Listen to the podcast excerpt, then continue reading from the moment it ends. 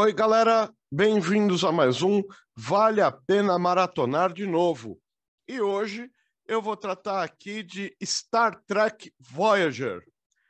Quem me conhece há algum tempo sabe que eu não sou o maior fã da, da Voyager, mas é por isso mesmo que eu estou me obrigando a falar dela hoje.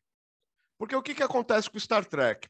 Star Trek, para mim, é a série clássica, a série original, e o resto é, são spin-offs.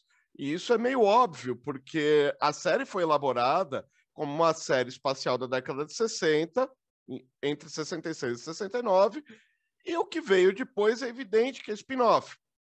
Por isso que a série clássica ficou isolada no século 23 e as outras foram para o século 24, depois foram para o século 22 e agora recentemente brincaram lá de encostar no século 23 também.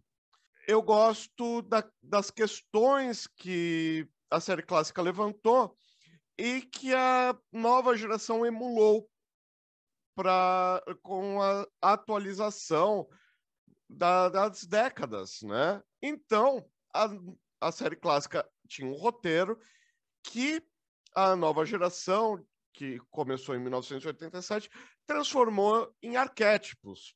Depois veio Deep Space Nine, que tinha uma premissa um tanto quanto perigosa para Star Trek, porque Star Trek a premissa é aquele vocabulário que é dito uh, na, na, abertura: espaço, a fronteira final. Estas são as viagens da nave Stellar Enterprise em sua missão contínua, de cinco anos, whatever, que é a exploração de novos mundos, pesquisar novas vidas, novas civilizações, audaciosamente indo onde nenhum homem ou onde ninguém jamais esteve.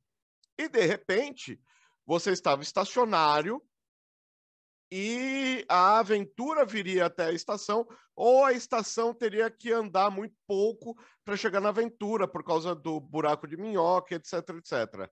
Ou fenda espacial, como eles traduziam na época e se deu a guerra e tudo mais. Então, a premissa de Deep Space Nine é muito fraca e o desenvolvimento é muito bom. Voyager, por outro lado, tem uma premissa assim, digamos, a melhor de todas.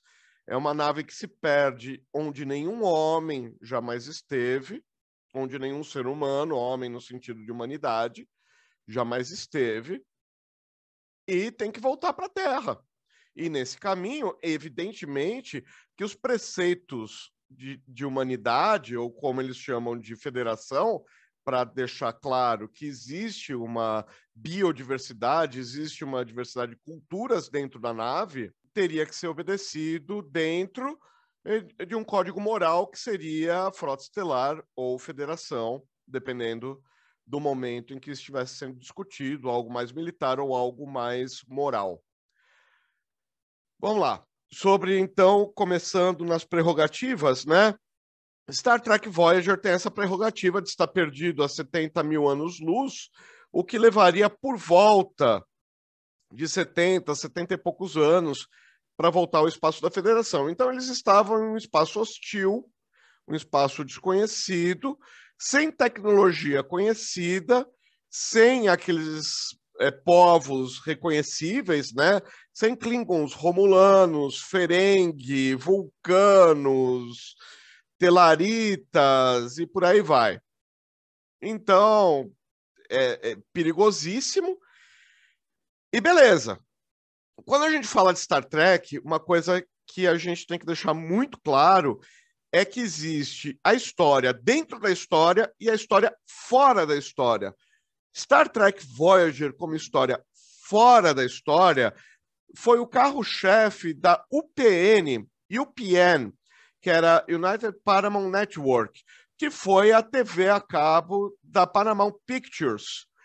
E realmente ela mais ou menos segurou a bronca durante os sete anos que esteve no ar. E a Paramount realmente colocou as fichas na, na Voyager.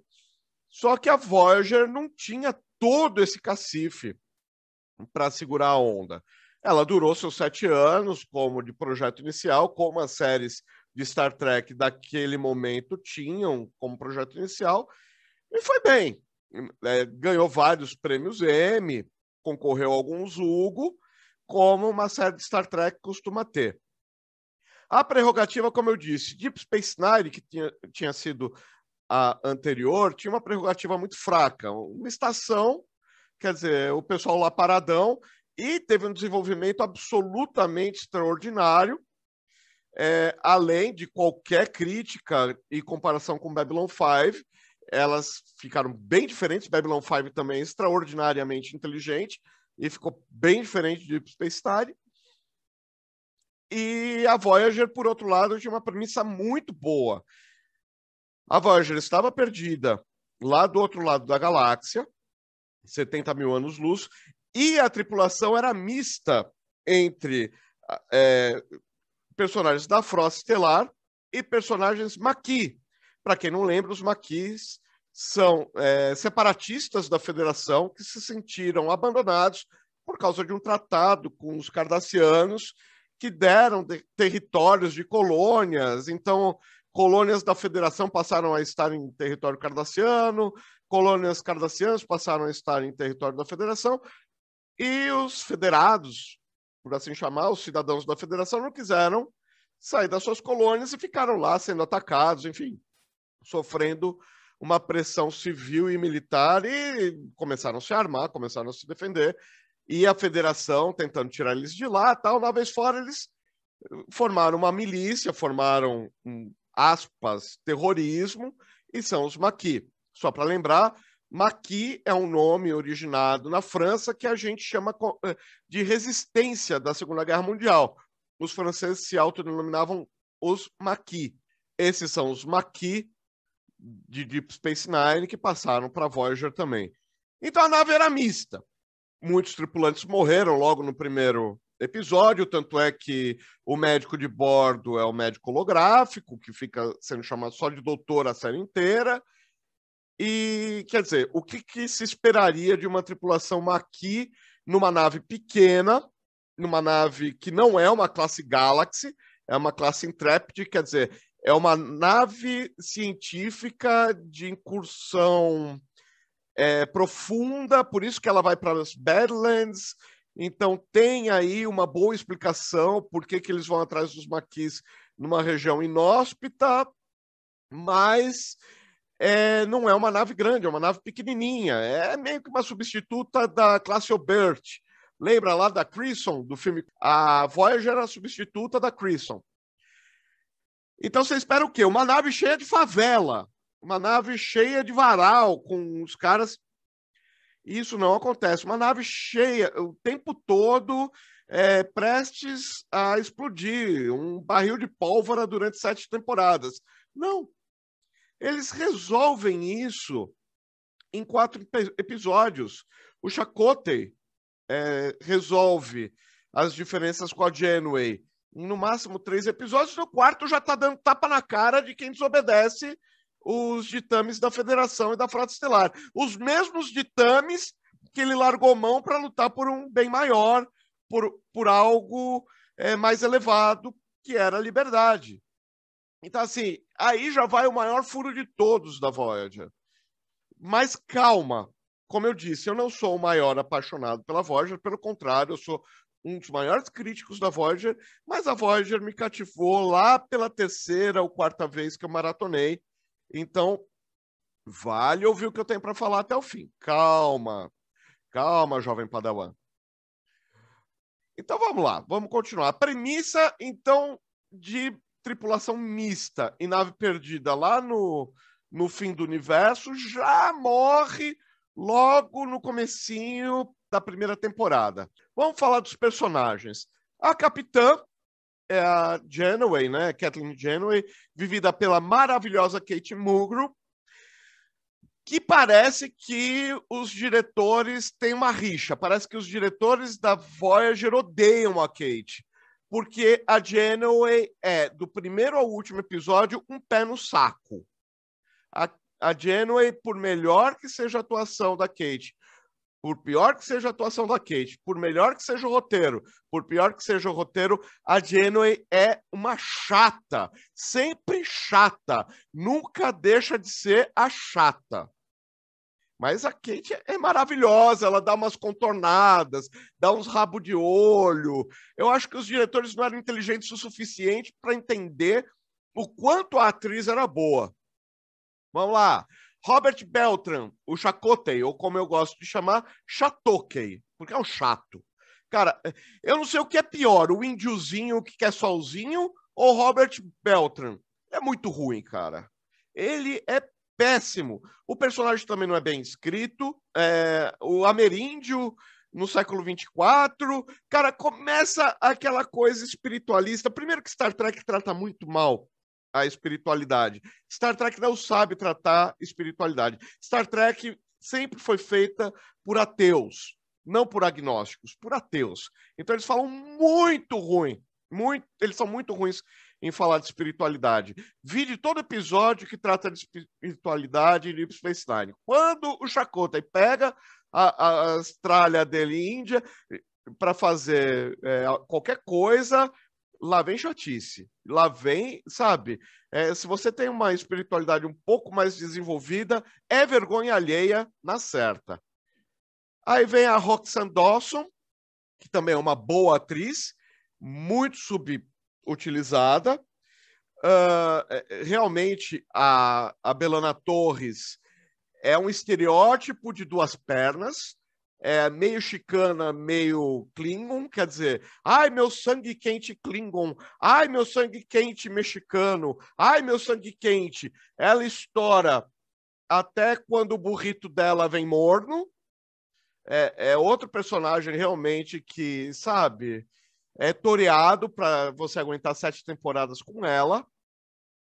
Mas, assim, ela ainda tem um desenvolvimento muito pequenininho mas ainda que se desenvolve. O Robert Duncan McNeil, o ator é a simpatia em forma de gente, eu sei, galera. Mas o Tom Paris é, é feito para ser engolido, cara. Tom Paris, por Tom Paris, não rolou.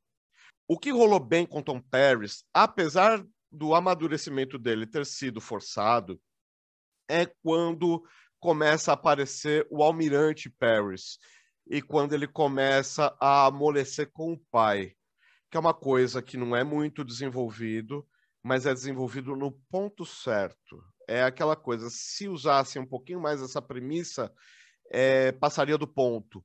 Então fica aquela coisa do filho que nunca foi muito bem aceito pelo pai e o pai que se arrependeu de maltratar o filho, mas dois homens fortes, é, que tocaram a vida, apesar das diferenças, e que estão de saco cheio de brigar. Esse ponto do Tom Paris é sensacional. E realmente, se ficasse mais óbvio, ficaria chato. E não ficou. A Jennifer Lee, que faz a Cass, ai, tadinha, tão bonitinha, ainda bem que é bonitinha, porque ela é tão ruim, ela é tão canastrona. E a Cass, eu tenho que falar depois na questão das interrelações. E aí a Cass também era uma trava em um ator que ficou sensacional, que é o Ethan Phillips fazendo o Nilix. O Nilix começou como personagem pé no saco. Primeiro, ele apareceu como um trapaceiro e depois ele foi sendo desenvolvido como um cara que queria encontrar o seu lugar ao sol. Encontrou. O Robert Picardo é simplesmente sensacional. Cara, o Doutor é um absurdo. Como eu disse, existem arquétipos que a nova geração pegou os roteiros da série clássica e transformou em arquétipos. Logo, Deep Space Nine se aproveitou disso e, e Voyager consolidou. Então, o arquétipo de análise da humanidade ficou nas costas do Doutor. O Doutor não é aquele que recusa a humanidade, como Spock, não é aquele que busca a humanidade como data, não é aquele eh, que não gosta, mas se adapta à humanidade como o Odo, mas ele é o simulacro da humanidade. E cada vez que ele simula mais, ele se torna mais próximo do que é ser humano. Isso começa a ser questionado, principalmente lá para a sexta temporada, o quanto ele é humano ou deixa de ser, o quanto é da personalidade, e aí começa é, aquela discussão heraclitiana de é, o quanto aquela experiência faz de mim eu mesmo. Cara, é fantástico. O Doutor é o ponto altíssimo da, de Star Trek Voyager. Tim Russ como Tuvok, ele começa muito fraco e se desenvolve muito bem. E aí nós temos de novo o fator Cass para discutir, já chego lá. Jerry Ryan entra entre a terceira e a quarta temporada como 7 de 9. E é bom dizer que a Jerry Ryan não é só o rostinho bonito, não é só gostosa para atrair os trackers mais libidinosos, por assim dizer.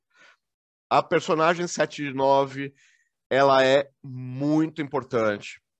Ela dá uma abraçada na tripulação, ela amarra a tripulação de uma maneira que parece que a, que a série começa quando a 7 de 9 entra na nave. É incrível, é absurdo o que a série cresce assim que começam a desenvolver a personagem 7 de 9. A humanidade se reconhecendo. Então ela começa a dividir com o doutor, mas sem dividir é, os spots, sem dividir os holofotes. Ela começa a dividir sim com o doutor esse espaço de reconhecimento da humanidade. O quanto somos humanos, o quanto o, de nós, a nossa natureza, nos faz humanos. Enquanto o doutor nunca vai ter uma natureza humana, a 7 de 9 tem uma natureza humana herdada, mas ela conscientemente não é humana, ela é Borg. Então é, é fantástico o desenvolvimento dela. E o Garrett Wang o Harry King é assim. É, se a Cass é o ponto mais baixo de desenvolvimento de personagem, junto com o Chakotay, o Harry King fica em penúltimo lugar. Olha, então vamos começar a falar das interrelações. O Kim é o alferes estagiário. É, o Kim me faz lembrar muito Cal, do Phineas e Ferb. É o eterno estagiário não remunerado. O Kim pode salvar o dia três vezes em quatro no mês. O Kim pode ser o maior especialista em tudo da nave. Ele sai da nave como alferes. É incrível. O Tom Paris apronta, cai para alferes, ele volta a ser tenente e o Kim, que faz tudo certinho, que não dá uma pisada na bola. Quando ele dá uma pisada na bola, vai para o relatório dele, vai para a ficha é, corrida dele, uma pisada na bola, e ainda a Janeway elogia ele como homem, mas falar, ah, é, tem que mas continua alferes, continua como estagiário não remunerado. Ele é o Cal do, eh, da USUSB. Meu, é, é, horrível o que fazem com o Harry King. Eu, se fosse o King, sinceramente, chegaria na Terra e viraria Maqui. Cara, é, é, é um absurdo. É um absurdo. É, é ridículo. Todo mundo. Maqui, cara, o Chacota pediu baixa antes de virar de virar maqui e virou comandante. O Kim, que sempre fez tudo certinho, saiu da nave sete anos, lá naquele cu do Juda, que é o, o, o quadrante Delta, e não ganha o, uma patente, um pin badge. Ah, dá licença. Mas ele é a escada para o Tom Paris. O Tom Paris apronta e o Harry King é o. Ai, Tom, será que vai dar certo? E assim vai. Tom Paris é o aprontão e o Harry King é a consciência do Tom Paris. É melhor o Harry King do que o Wesley Crusher, vai, vamos, vamos combinar, né? Bom, até uma dor de dente é melhor do que o Wesley Crusher, vamos combinar, né? Vamos lá, o que, que acontece com a interrelação dos personagens? Por que a Cass é tão ruim? A Cass, primeiro que a Jennifer Lien fica a desejar, eu ainda estou esperando ela fazer uma atuação é, medíocre. Apareceu a Cass, ficou ruim. Mesmo de boca fechada, ela é ruim. E ela é o par romântico do Nilix. Então, ela atrasava o Nilix que ficou sendo alívio cômico, o bocó da nave, até que a Cass foi embora. Quando a Cass vai embora, o, o Nilix fica meio perdidão. O que é que acontece com o Nilix nesse momento? O Nilix começa a servir de escada para o Tuvok, porque um vulcano puramente vulcano não serve para nada, falando em termos de roteiro. É o cara sério, fim.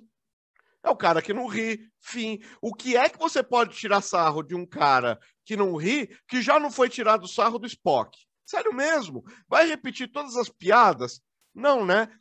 Então tem momentos extraordinários entre o Tuvok e o Nilix. Momentos que o Nilix dá um, um chega para lá no Tuvok sim, e o Tuvok o tempo todo dá chega para lá no Nilix. É fantástica a relação entre os dois.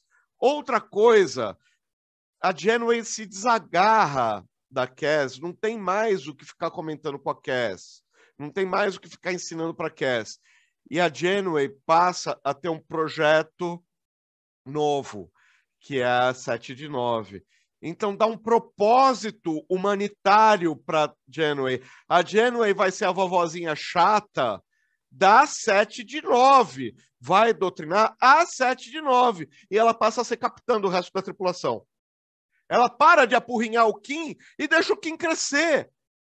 Ela para de ser a melhor amiguinha do Tuvok e deixa o Tuvok trabalhar. Ela para de torrar o saco do doutor e deixa o doutor fazer o trabalho dele.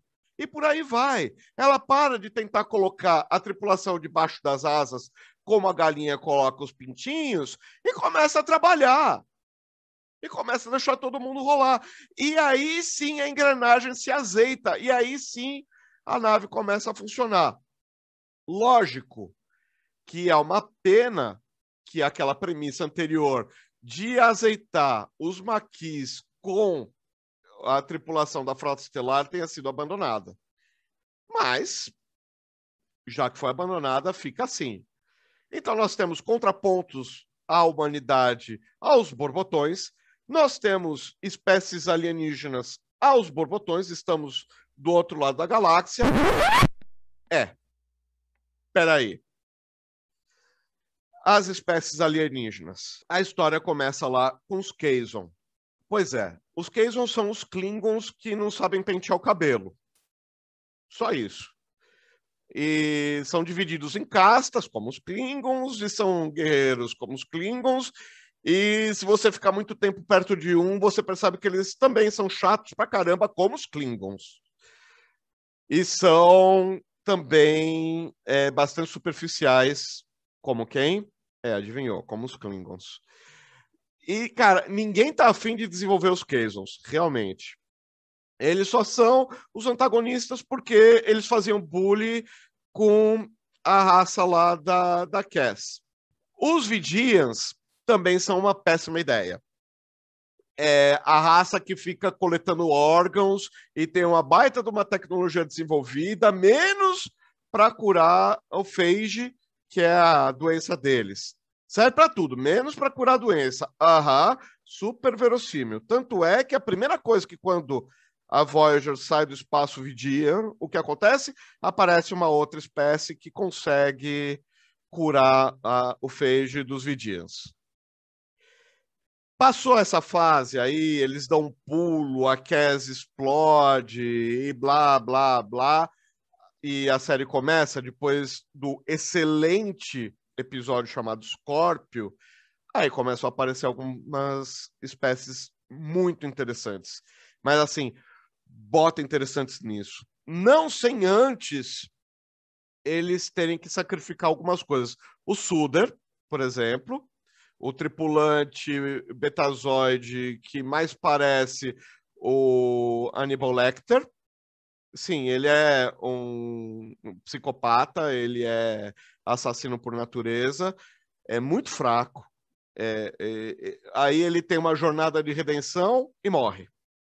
E a Sesca, que não tem jornada de redenção nenhuma, só fica indo e vindo, é a trapaceira costumais e que também morre. Assim, fácil. Caput, morreu. Ufa, ainda bem, não precisamos lidar com dois cidadãos da Federação largados lá para trás no quadrante Delta fazendo merda. É assim que eles lidam com isso. E outro personagem que ficou muito ruim, para acabar com a parte ruim da Voyager, que eu já tomei muito tempo com isso, é o Kill. Gente, se a participação do Kill na nova geração é excelente, tirando o fraquinho Cupid, é, em Deep Space Nine ficou questionável, uh, levando um murro do Cisco e nunca mais voltando, né? ficou com medo de apanhar de novo. Na Voyager, o Kill ficou péssimo. É, de perigo quase cômico, ele virou bobo da corte, palhaço de circo total. E vem Kill Suicida, e vem é, Kill no Cio, e vem Filhote de Kill, e vem até uma versão é, do Kill Contínuo que parece Limeira. É, cara, horrível. Horrível. É, o Kill na, na Voyager é totalmente dispensável mais do que dispensável. É o tipo John DeLance não devia ter saído de casa. Chega agora de descer a lenha na, na Voyager. Vamos começar lá no Scorpio. Scorpio parte de uma premissa simples, que é o tal do pau que nasce torto é, morre torto. Só que é desenvolvido é, com uma maestria, com uma escrita de um jeito introduz a 7 de 9, que, como eu falei, não é apenas é, o alívio para tracker libidinoso. Ela é uma personagem que é muito bem desenvolvida, bem paulatinamente, sem pressa, sem grandes golpes, e é assim, não é que a história inteira vai girar só em cima da 79 a partir do momento que ela aparece, mas a história gira com ela também ela sempre está em algum momento, mesmo que o protagonismo não seja dela. E, e, cara, é o meu episódio favorito, seguido muito de perto pelo Year of Hell, que, cara, é assim uma das peças de ficção científica mais bem escritas que eu já vi na televisão. É sério. É, se Voyager tem os pontos mais baixos, as valas mais sórdidas da franquia Star Trek, tem Year of Hell e Scorpio para a gente poder falar. Year of Hell é o episódio duplo lá da quarta temporada, é, episódio 8 e 9, se eu não me engano, que mostra a Voyager como seria uma volta para casa de uma nave sem acesso à tecnologia compatível. É isso que é Year of Hell é, é, eles é, se arrastando para voltar. Ah, lógico que tem é, toda aquela questão é, em volta que você sabe vai continuar mais três temporadas e, e boas, né?